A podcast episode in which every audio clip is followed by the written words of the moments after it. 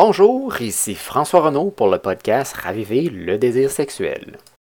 Dans l'épisode d'aujourd'hui, nous allons parler de performance sexuelle. Pourquoi est-ce qu'on met autant d'importance sur la performance sexuelle? Bien, souvent, en fait, c'est qu'on souhaite offrir et avoir autant d'excitation sexuelle qu'on peut avoir dans un échange sexuel. Par contre, l'erreur que les gens font, c'est de mettre trop le focus sur l'excitation sexuelle et peu sur d'autres éléments qu'on peut retrouver. Donc souvent dans la performance sexuelle, ce qu'on cherche à obtenir, c'est d'offrir en fait à l'autre un orgasme euh, ou plusieurs orgasmes et évidemment de façon le plus intense. Puis ce que ça fait à long terme dans une relation, c'est que là, on focalise toujours sur les techniques, les choses, les comportements qu'on sait qui fonctionnent, qu'on connaît en fait le résultat final, le outcome finalement. Et donc on répète euh, un peu toujours la même chose, on suit la séquence qu'on connaît qui nous amène à notre point final. Et beaucoup de gens définissent euh, leur plaisir ou leur satisfaction sexuelle par un orgasme. Mais quand on y pense, un orgasme, ça dure 6 à 20 secondes si vous êtes vraiment chanceux. Ce qui fait que si on, amène toute notre attention sur euh, l'orgasme et qu'on se concentre seulement sur la finalité de cette situation-là, ben, ça fait en sorte qu'on rentre dans la sexualité avec la mécanique et la technicalité et on ne porte pas nécessairement attention aux différentes variations de plaisir qu'on peut aller retrouver dans notre sexualité. Et donc, ce qu'on veut faire, plutôt que de juste se centrer sur l'orgasme et sur la technicalité et se rendre là le plus facilement possible, parce que si on est toujours en train de faire la même chose, on crée de la redondance, on crée de la prévisibilité. Et on le sait en fait qu'avec le temps, euh, cette redondance-là, cette routine-là, euh, moi c'est ce que je vois dans mes séances régulièrement avec les couples qui viennent me voir, ça tue le désir à petit feu.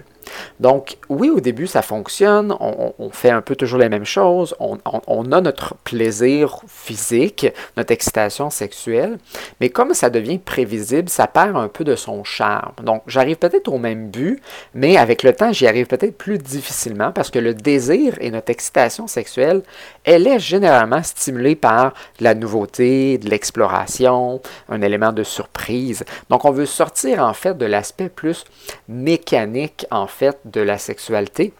Et on veut peut-être y aller plus dans la globalité, euh, où on va aller chercher différents éléments. Donc, par exemple, qu'est-ce que je ressens émotionnellement à ce moment-là? Est-ce que je prends plaisir à caresser, toucher mon partenaire, me faire toucher, me faire caresser, me faire stimuler? Ou est-ce que je suis juste en train finalement de gager, d'évaluer, est-ce que le degré d'excitation sexuelle chez l'autre l'amène le plus rapidement possible vers l'orgasme ou moi qui veux soit venir aussi rapidement ou qui ne veut pas en fait venir rapidement. Puis ce qu'on remarque en fait, c'est euh, que la personne qui reçoit parfois ce plaisir-là, cette, excitation-là, cette stimulation-là, eh bien, elle sent souvent une forme de pression en réalité de répondre euh, euh, à ce que l'autre veut avoir. Donc, quand on est dans cette cette phase-là, cette étape-là de notre sexualité où ce que on veut que l'autre ait un orgasme, mais des fois, ce qui arrive, c'est qu'on crée une pression sur l'autre d'avoir un orgasme, et donc ça, ça l'enlève cette, la possibilité pour cette personne-là euh, de pleinement prendre euh, plaisir à la situation parce qu'elle sent une pression de s'exciter rapidement.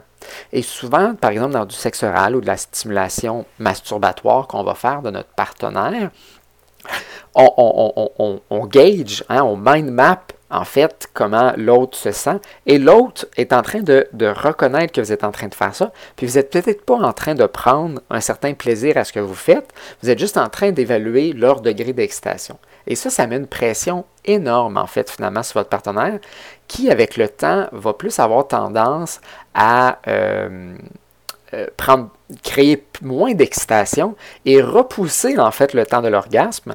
Et donc là, ce qui arrive, c'est que le partenaire qui stimule sent peut-être que ce qu'ils font est moins efficace.